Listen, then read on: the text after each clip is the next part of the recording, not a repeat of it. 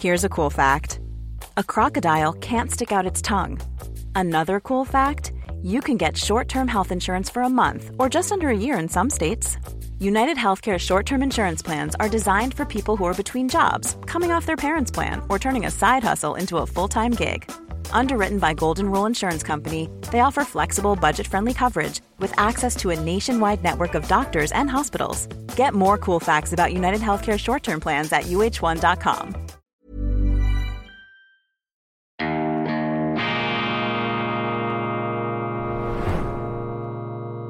Diese Ausgabe von Weltwoche Daily wird Ihnen präsentiert von Kibun, dem Schweizer Pionier für gesundes Gehen und Stehen. Grüezi miteinander, ganz herzlich willkommen und einen wunderschönen guten Morgen, meine sehr verehrten Damen und Herren, liebe Freunde. Ich begrüße Sie zur schweizerischen Ausgabe von Weltwoche Daily, die andere Sicht, unabhängig, kritisch, zuversichtlich am Dienstag, dem 10. Oktober 2020. 23. Die Schweiz ist ein großartiges Land, eben doch und trotz allen berechtigten Einwänden, ich neige ja nicht zum Hurra-Patriotismus, auch nicht in schweizerischen Belangen, überhaupt nicht. Dieses Pausbäckige ist sowieso nicht Schweizer Art. Die Schweiz ist ein großartiges Land, vor allem deshalb, weil unser politisches System die Politik relativ gesehen erdet und immer wieder rückkoppelt an die Lebenswirklichkeit der Menschen. Darum müssen wir dieses politische System, meine Damen und Herren, die direkte Demokratie, den Föderalismus, also den Antizentralismus, die Stärke der Gemeinden, die Stärke der Kantone, das müssen wir verteidigen, aber eben auch die Neutralität, die uns zwingt, außenpolitisch abstinent zu bleiben, eben nicht von dieser auch Berauschungsdroge, uns etwas ins Hirn hineinzupumpen, denn die Außenpolitik ist auch das Gift der Länder, das Gift der Nationen. Es führt dazu, dass die Menschen vor allem in ihrer Eigenschaft als Politiker größenwahnsinnig werden. Und die Schweiz, dank der Weisheit unserer Staatsgründer, die wir feiern, die wir besingen, 175 Jahre Bundesverfassung, die Schweiz ist eben relativ gesehen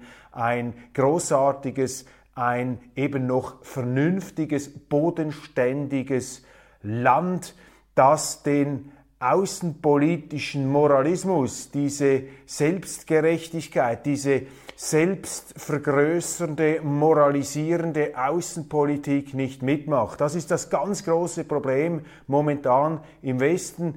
Dieser Moralismus hat zu einer idiotischen Außenpolitik geführt. Wir sehen das in Russland, Ukraine, aber wir sehen das eben auch gegenüber dieser Hamas, gegenüber den Palästinensern. Ich komme dann gleich noch darauf zu sprechen, ist ja ein ganz großes Feld, aber man muss hier einfach eingangs äh, unmissverständlich äh, klarstellen, jetzt auch vor den Wahlen, Gott sei Dank, äh, Gott sei Dank gibt es die Schweiz und zum Glück lebe ich ähm, in der Schweiz. Das ist ein Privileg und wir sind uns dessen viel zu wenig bewusst.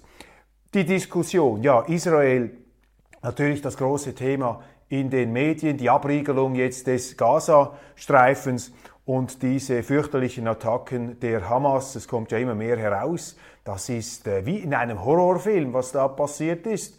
Ähm, ein Gemetzel, vor allem auch gegenüber der Zivilbevölkerung in Israel und diese Hamas, und auch das muss man hier ganz deutlich in den Blick rücken, die Hamas ist ein Monster, das ist ein terroristisches Monster, und ich bin einigermaßen entsetzt, dass es da draußen immer noch Leute gibt, die das verharmlosen, die das ähm, auch auf die gleiche Stufe stellen wie Israel. Entschuldigung, das ist nicht der Fall. Israel ist bei allen Einwänden und kritischen Anmerkungen, die man ja auch haben mag, aber Israel ist ein regulär demokratischer Rechtsstaat im Nahen Osten und die Hamas ist eine Terrororganisation und die Palästinenser sind ein Volk, das ähm, mit einer komplexen Geschichte, ein komple mit einer komplexen Geschichte. Die Palästinenser sind ein Volk, das auch auf zynische Art und Weise ausgespielt und eingesetzt wurde von den arabischen Mächten, um die Existenz Israels zu vernichten. Da müsste man jetzt vielleicht etwas ausführen, aber das ist sozusagen die Summe meiner Erkenntnisse. Wir haben ja auch schon Artikel in der Weltwoche gebracht, die sozusagen in Frage gestellt haben, dass die Palästinenser überhaupt ein Volk sind. Das mag jetzt äh, fürchterlich provokativ klingen und kaltherzig, aber wenn man etwas in die Geschichte blickt, es gibt namhafte Autoren, äh, die diese These vertreten. Wenn man in die Geschichte blickt, 1948 damals bei diesen äh, Kriegen, den ersten Kriegen ähm, äh, Israels in der neueren Zeit, in diesen Kriegen hat sich äh, in dem Gebiet Palästina niemand als Palästinenser bezeichnet. Das ist erst nachher gekommen. Das sind Araber, die sind sozusagen durch diese Landnahme Israels dann zu vielen sind Flüchtlinge geworden. Man spricht davon, dass etwa 800.000 äh, Palästinenser da das eben in Anführungszeichen das Land verlassen mussten. Wir hatten sehr viele Juden, die auch seit Tausenden von Jahren in, äh, im Irak gelebt haben, in, in, Syrien gelebt haben, in anderen Ländern, in Persien. Die mussten ihre ähm, angestammten Gebiete auch verlassen. Und das Vertragte, was bei uns viel zu wenig gesehen wird, ist eben der Zynismus dieser arabischen Länder, die dann diese Flüchtlinge, arabische Flüchtlinge aus Palästina nicht aufgenommen haben, während Israel als Staat dann die israelischen Flüchtlinge aus anderen arabischen Staaten aufgenommen hat. Das hat also eine sehr komplexe Vorgeschichte und unsere Medien, vor allem auch die Linke, sie neigen dazu, die Palästinenser zu romantisieren, auch den Terrorismus der Palästinenser. Da ist man dann unglaublich ähm, differenziert, äh, ganz anders jetzt beispielsweise als gegenüber Russland in der Ukraine. Da wirft man alles in einen Topf, alle Russen werden bestraft, müssen mit Sanktionen behelligt werden, wobei die Sanktionen uns mehr schaden als den Russen. Aber den Ruf nach Sanktionen gegen Palästina, gegen die Palästinenser, diesen Ruf habe ich noch nicht gehört. Stattdessen viel händeringende, immer noch Relativierung jetzt auf der linken Seite der Hamas, wobei jetzt langsam auch den Molinas und den Wermuts dieser Welt klar werden müsste, dass diese Hamas eben ein Monster ist, das gezüchtet wurde von den arabischen Staaten, um die Existenz Israels zu vernichten.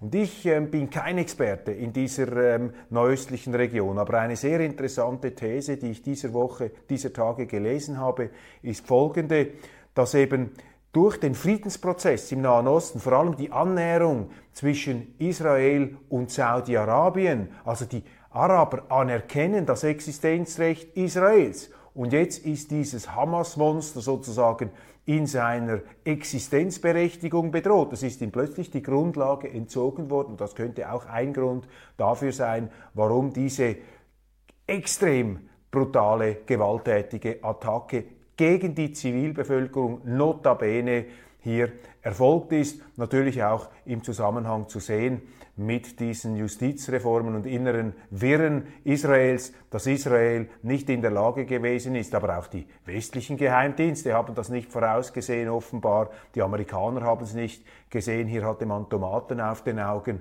und in Israel war man zu, zu sehr mit sich selber beschäftigt. Also, das ist hier das äh, Thema, aber auch in der Relativierung der Hamas. Ich bleibe bei meiner positiven Einschätzung der Schweiz. Wir beobachten in den Medien jetzt doch ähm, auf breiter Fläche eine Kritik. Man stellt die Geldzahlungen der Schweiz auch in Frage gegenüber äh, ähm, den sogenannten Palästinensern, gegenüber diesen Gebieten. Man, äh, das sind, glaube ich, 32 Millionen Franken. Zumindest diese Zahl wird in den Medien herumgeboten. Ich vermute, es sind viel mehr. Da wird jetzt darüber diskutiert. Man diskutiert auch beim Bundesrat über ein Hamas-Verbot. Da hat man sich ja in der Vergangenheit schwer getan. Ich habe Ihnen diese Abstimmung, dieses, äh, diese Reaktion auf das damalige SVP-Postulat dargelegt die Hamas als terroristische Organisation zu bezeichnen. Der Bundesrat war damals nicht bereit und auch ähm, der Großteil des Parlaments lehnte dieses Postulat ab, darunter die heutige Verteidigungsministerin Viola Amherd. Also ich glaube, man muss hier doch äh, deutlich äh, sehen, was, was da gelaufen ist ähm, die Neigung hier, die Hamas äh, eben sozusagen als gleichberechtigten Akteur in dem Sinn als Organisation äh, zu bezeichnen, das scheint mir da in die Irre zu gehen. Und wenn ich äh, gestern im Schweizer Radio am Morgen eine ähm, Journalistin gehört habe, die davon gesprochen hat, dass auch Israel Geiseln genommen habe, Hamas-Geiseln, ja, dann läuft es mir etwas kalt den Rücken herunter. Fürchterliche Bilder, fürchterliche Szenen da in Israel. Und äh, das Monster der Hamas äh, scheint nun doch wenigstens ähm, entlarvt. Für immer mehr Leute, auch in der Schweiz, ist das schwieriger geworden, das Ganze zu verharmlosen. Übrigens, ähm, gut, dass auch berichtet wird über dieses Massaker in Negev. Ich meine, das ist unglaublich. An einem Festival ähm, mit jungen Leuten sind sie da voll eingefahren mit aller Gewaltsamkeit. Und also fürchterliche Szenen. Noch ein kurzer Blick in die Außenpolitik. Äh, wir werden das in der internationalen Ausgabe vertiefen. In Polen haben wir bald Wahlen. Die Konservativen stehen da zur Disposition. Die Konservativen, äh, die eine sehr ähm, aggressive Politik jetzt auch betrieben haben gegenüber Deutschland. Ich werde das, äh, werde das ähm, dann etwas weiter ausführen, eben im internationalen Programm. Die Ampelregierung droht zu implodieren in Deutschland. Das sind die Resultate. Und wenn man es etwas von außen betrachtet und sich da nicht in die innenpolitischen Hysterien der äh, Deutschen voll hineinstürzt, dann stellt man einfach fest, dass es ein Erdrutscherfolg war für die Bürgerlichen und die Linken, denen schwimmen die Fälle davon. Nichts Neues, habe ich Ihnen ja schon Anfangsjahr gesagt, dass in einer rezessiven Phase, dass wenn eben die Stimmung dreht, wenn äh, nicht mehr äh, die Bäume in den Himmel zu wachsen scheinen, wenn der Rubel nicht einfach mehr so rollt, vor allem im Westen nicht mehr. In Moskau hat man den Eindruck, äh, rollt der Rubel weiterhin, was ein Indiz dafür ist, um das Wort Beweis zu vermeiden, dass äh, diese Sanktionen überhaupt nicht verfangen bzw. gegen hinten losgehen. In anspruchsvolleren Zeiten kommt das Solide, kommt das Bürgerliche zurück. Das sehen wir jetzt natürlich in Deutschland. Ignazio Cassis, unser Außenminister, ist ähm, gerechtfertigt worden, könnte man sagen. Vor ein paar Jahren kam er unter Druck, weil er während einer Nahostreise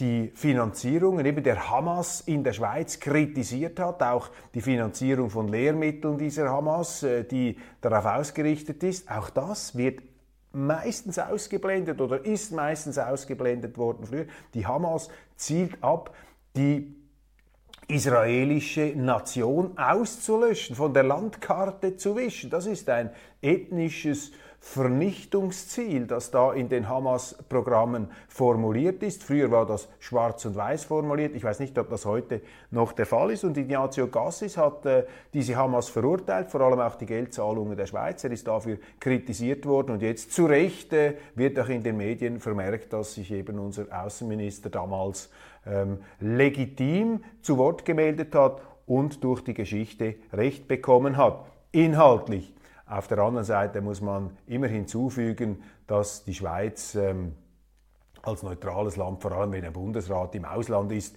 man sich mit äh, Kommentierungen des internationalen Geschehens als Bundesrat zurückhalten sollte, nicht allerdings als Schweizer, als Bürger unseres Landes. Die spezielle Beziehung zur Hamas wird zum Problem, titelt auch die neue Zürcher Zeitung, eine positive Entwicklung, dass hier der Realismus sich durchsetzt. Dann, wenn wir schon bei der neuen Zürcher Zeitung sind, kein Tag ähm, ohne Neutralitätsbashing, auch heute Morgen nicht ein großer Aufsatz von Bundesrätin Viola Amherd unter dem Titel Eine zukunftsfähige Sicherheitspolitik der Schweiz, ein Plädoyer für die Annäherung an die NATO, ein Plädoyer für die Annäherung an die internationale Einbindung der Schweiz in die transatlantische Militärarchitektur, das Ganze dann so verkauft, dass es nicht neutralitätswidrig sei, was ich äh, bestreite, denn die Frage der Neutralität ist nicht nur eine Frage des Buchstabens, sondern eben auch eine Frage der Perzeption, der Wahrnehmung. Und für die Schweiz ist es natürlich sehr wichtig, ob sie ähm, neutral wahrgenommen wird oder nicht. Und das wird sie eben nicht. Ähm, das ist äh, dadurch erwiesen, als äh, Russland, als das russische Außenministerium gerade gestern ähm, in aller Deutlichkeit gesagt hat, dass die Schweiz äh, aus ähm, ihrer Sicht kein neutraler Akteur mehr ist auf der Weltbühne. Und das ist sie auch nicht. Wir beteiligen uns ja am Wirtschaftskrieg gegen Russland. Eine zukunftsfähige Sicherheitspolitik der Schweiz It's that time of the year. Your vacation is coming up. You can already hear the beach waves, feel the warm breeze, relax, and think about work. You really, really want it all to work out while you're away.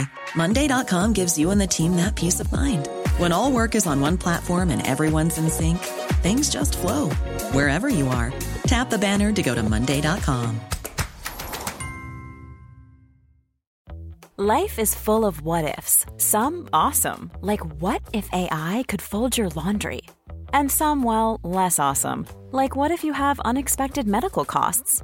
United Healthcare can help get you covered with Health Protector Guard fixed indemnity insurance plans. They supplement your primary plan to help you manage out of pocket costs. No deductibles, no enrollment periods, and especially no more what ifs. Visit uh1.com to find the Health Protector Guard plan for you. Die veränderte Sicherheitslage in Europa zeigt den Handlungsbedarf für die Schweiz in zwei Bereichen auf. Wir müssen unsere eigene Verteidigungsfähigkeit stärken. Das ist sicherlich zu begrüßen, was Frau Amherd da schreibt. Ähm, und die internationale Zusammenarbeit mit echten Partnern substanziell ausbauen. Das ist der Irrweg. Das ist der NATO-Beitritt unter ähm, dem Radar. Das ist der NATO-Beitritt in Raten, der da gepredigt, der da gepriesen wird. Die AfD kommt im Westen Deutschlands an, ein weiterer ähm, Artikel in der neuen Zürcher Zeitung, da kommen wir später darauf. Ja, ähm, die AfD vielleicht auch ganz kurz hier jetzt, weil das ja auch die Schweizer Zuschauer interessiert. Die AfD greife nach der Macht, heißt es da in unseren Zeitungen. Auch in Westdeutschland feiern die Rechtsradikalen, so schreibt der Tagesanzeiger, bei den Landtagswahlen neue Rekorde. Nun schielt die AfD auf das Kanzleramt mit Alice Weidel als möglicher Kandidatin. Ja, die Rechtsradikalen, die Rechtsextremen, da übernimmt der Tagesanzeiger, der ja in der außenpolitischen Redaktion sehr eng mit der Süddeutschen Zeitung, einer sehr links positionierten Zeitung, zusammenarbeitet. Da übernimmt er einfach unkritisch dieses, äh, diesen Wortgebrauch, diese Polemik. Die Deutschen sprechen ja auch davon, dass die AfD eine undemokratische Partei sei. Ich habe dafür noch nie ein Argument gehört, außer vielleicht, dass Sie sagen, ja, aber Björn Höcke und seine Reden, ähm, ja, die mögen einem gefallen oder nicht, aber die sind jetzt auch nicht undemokratisch. Also zumindest habe ich das noch nie so gelesen oder nie so gehört. Ich sehe da keine undemokratischen Umtriebe. Im Gegenteil, die AfD bekennt sich und auch diese Politiker, wie etwa ein Björn Höcke, ich habe mit ihm mal ein Interview gemacht, die bekennen sich ja zur direkten Demokratie. Was soll denn daran undemokratisch sein. Nein, da merkt man einfach, da sind die Medien Partei, da sind sie selber Teil eines äh, Establishments, äh, einer Wagenburg, das da nicht ähm, sich ähm, die Butter vom Brot nehmen lassen will von diesen, ähm, von, äh, diesen ähm, neuen Konkurrenten um die Macht. USA und der Krieg in Israel, das Weiße Haus wird überrumpelt, davon habe ich bereits gesprochen. Die Boulevardpresse heute Morgen auch da. Ähm, klare Hinterfragung der Geldzahlungen an die Hamas. Äh, da wird jetzt Gerhard Pfister nach vorne gebracht, äh, der Präsident der Mittepartei. Interessant, die Mittepartei mit Ausnahme von Gerhard Pfister war damals gegen die Beschreibung der Hamas als Terrororganisation. Aber immer wieder interessant und auch faszinierend, wie es da Gerhard Pfister schafft, sich in den Medien nach vorne zu bringen und sozusagen als der Aristoteles der Schweizer Politik da in Szene zu setzen. Der große Philosoph hat vielleicht schon auch damit zu tun, dass die Etikettierung, die Mitte, ihm hilft hier etwas bei den Journalisten, die fahren ja ab auf solche Oberflächendekorationen. SP Molina will Palästinenser weiterhin unterstützen. Fabian Molina, für mich der fragwürdigste Außenpolitiker der Schweiz. Ähm, zum einen macht er an gewalttätigen Demonstrationen mit in Zürich, wo äh, Restaurants, äh, Gartenrestaurants, äh, Straßenrestaurants zusammengeschlagen werden. Da zeigt er das Victory-Zeichen, macht da mit, ohne rot zu werden. Er predigt die schweizerische Verwicklung in alle möglichen Konflikte in dieser Welt und er hat eben eine Sympathie, eine Loyalität zu solchen Organisationen wie der Hamas, die ganz klar, das ist ein terroristisches Monster, wir haben darüber gesprochen und der macht damit auch mit erstaunlich viel Rückenwind und Unterstützung und wenig Kritik in den Medien. Vielleicht ändert das ja jetzt etwas. Eine Kollegin da, Cedric Wermuth, der Partei Co-Präsident, hat sich am Sonntag in einer Sendung auf Tele Zürich eher händeringend geäußert, ja, nicht alle Palästinenser seien auf der Seite der Hamas. Und auch Tiana Angelina Moser, eine Kollegin von der grünliberalen Partei, die Fraktionschefin, ja, die äh, Hamas und die Palästinenser, man darf da nicht alles in einen Topf werfen. Also man sucht da äh, jedes mögliche Argument, man klammert sich an jeden Grashalm, um diese Hamas zu verteidigen. Was habe ich noch auf meiner Liste der Themen von heute? Ja, ein interessanter Leserbrief äh, ist bei mir eingegangen. Jemand hat mir geschrieben, einer der klügsten Sätze zur Asylpolitik. Wenn Asylanträge so genau geprüft würden in der Schweiz wie Steuererklärungen, dann hätten wir keine illegale Migration mehr. Ein sehr interessanter Gedanke. Ja, dann noch eine Meldung aus dem Nobelpreiskomitee. Die Woke-Ökonomin Claudia Goldin aus den USA gewinnt als eine der wenigen Frauen überhaupt den Nobelpreis. Das ist ihr zu gönnen. Etwas ähm, weniger ähm, erfreulich empfinde ich den Grund für diesen Nobelpreis, denn äh, Claudia Goldin ist eine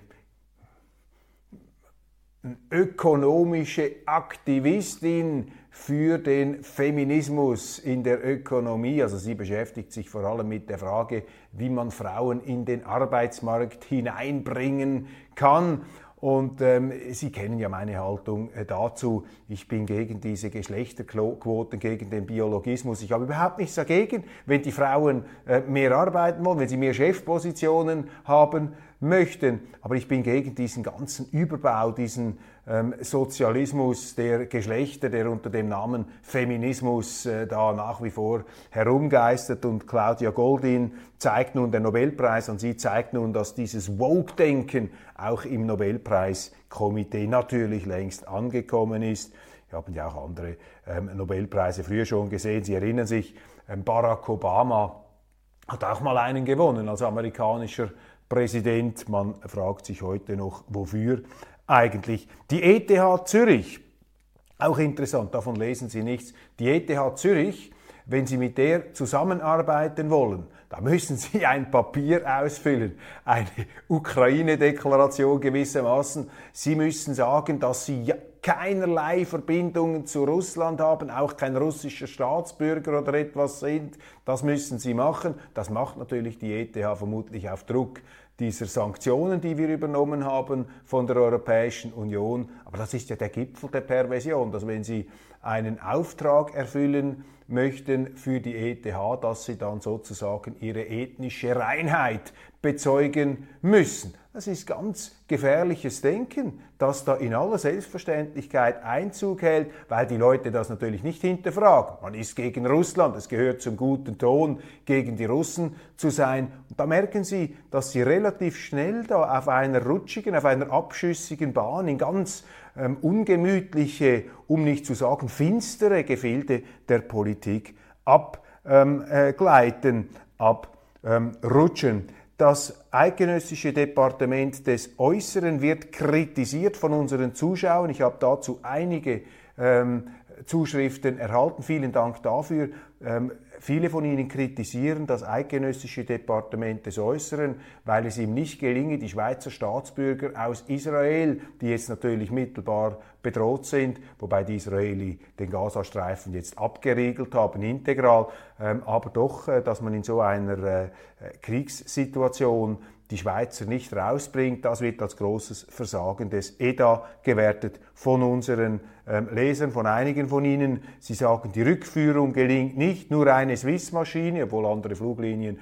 Tel Aviv nach wie vor ähm, als Destination ansteuern. Stattdessen bringt man allerlei illegale Migranten in die Schweiz, ausländische Verbrecher. Da hat man dann keine Hemmungen, aber die schweizerischen Landsleute aus Israel zurückholen, das sei offensichtlich unmöglich, tatsächlich ein Widerspruch, der einen da unangenehm berührt. Letztes Thema dieser Sendung, ein erfreuliches Thema. Ich habe mir am Flughafen ähm, bei einem kurzen Umstieg zwischen London und Wien, hatte ja ein etwas äh, bewegtes Wochenende, habe ich mir ein Buch gekauft und zwar die Biografie des James Bond-Erfinders Ian Fleming, geschrieben durch den äh, britischen Schriftsteller und Journalisten Nicholas Shakespeare. Ich weiß nicht, ob es das Buch schon auf Deutsch gibt. Das wird sicherlich übersetzt werden, könnte ich mir vorstellen. Es sollte übersetzt werden, denn es ist hochinteressant, es ist fantastisch und es ist unglaublich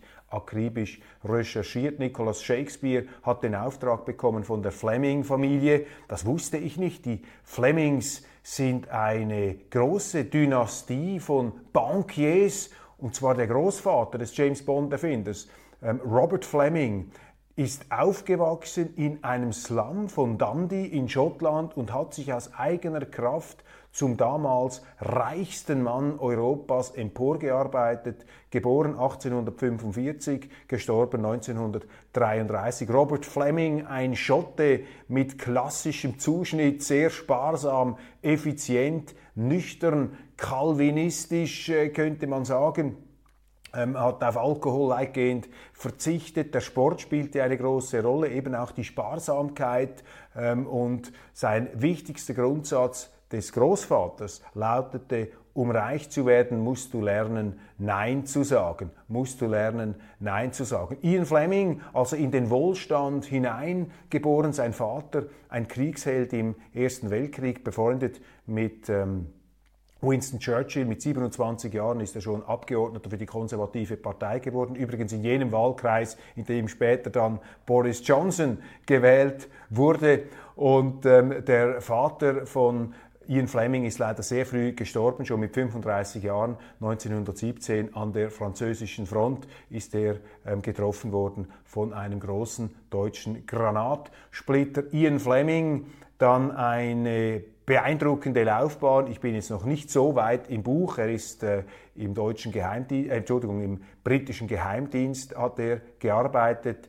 Er hat äh, vor allem auch zu jenen Pionieren gehört, die das äh, deutsche Verschlüsselungssystem Enigma entziffert haben, was eine kriegsentscheidende Aktion, eine Heldentat war in der damaligen Zeit, war auch beteiligt am Aufbau jener amerikanischen Geheimdienste, die heute unter dem Namen CIA zusammengefasst wurden, hat mit allen großen Staatsoberhäuptern auf Augenhöhe verkehrt. Ian Fleming und als Schriftsteller, James Bond-Erfinder, ist er relativ spät in seinem Leben erst berühmt geworden, mit 44 Jahren. Mit 56 ist er bereits verstorben an einem Herzinfarkt auf Jamaika, wenn ich das äh, richtig erinnere. James Bond also mit 19, mit ähm, 44 Jahren erfunden und innerhalb dieser kurzen Zeitspanne dann äh, die zahlreichen Romane, die alle schon verfilmt worden sind, plus ein paar Kurzgeschichten und skizzenhafte ähm, Entwürfe formuliert, die auch schon mittlerweile äh, verfilmt und verwertet worden sind. Und Nicholas Shakespeare schreibt in seiner Einleitung sehr, sehr ähm, ergreifend und auch brillant, welche Bedeutung diese Figur des James Bond hatte. Was mir weniger bewusst war natürlich die überragende Bedeutung von James Bond als kulturelle Ikone, als sozusagen Sehnsuchtsbild für viele Männer und Frauen, als ähm, unzerstörbarer Leinwandheld. Ähm, das ist ja alles mehr oder weniger bekannt, wenn auch nicht so brillant formuliert und beschrieben wie bei Shakespeare. Auf der anderen Seite ist vielleicht weniger bekannt, was für eine interessante Persönlichkeit der Autor und Erfinder von James Bond war. Und darüber berichtet dieses Buch. Oh, dies ganz zum Schluss. Jetzt habe ich doch schon 27 Minuten geredet. Ich will Ihnen nicht zu viel Zeit stehlen heute Morgen, aber gerade nach diesen neuerlichen kriegerischen Eskalationen, die natürlich auch Ausdruck der Schwäche ähm, des Westens äh, sind, dieses ganzen Moralismus, der eben von der Wirklichkeit ablenkt, ähm, sind das auch Lichtblicke, ähm, an denen man sich äh, gerne festhält. Meine Damen und Herren, das war's für heute. Ich wünsche Ihnen einen wunderschönen guten Tag und freue mich, wenn Sie morgen Mittwoch auch wieder dabei sind, wenn es heißt äh, Weltwoche Daily, unabhängig, kritisch, zuversichtlich, gut gelaunt, selbstverständlich, wobei die gute Laune vielleicht als Begriff etwas äh, merkwürdig und schief in der Landschaft zu stehen scheint, wenn man sich mit solchen Vorgängen wie jetzt gerade in Israel auseinanderzusetzen hat. Machen Sie es gut, bis bald.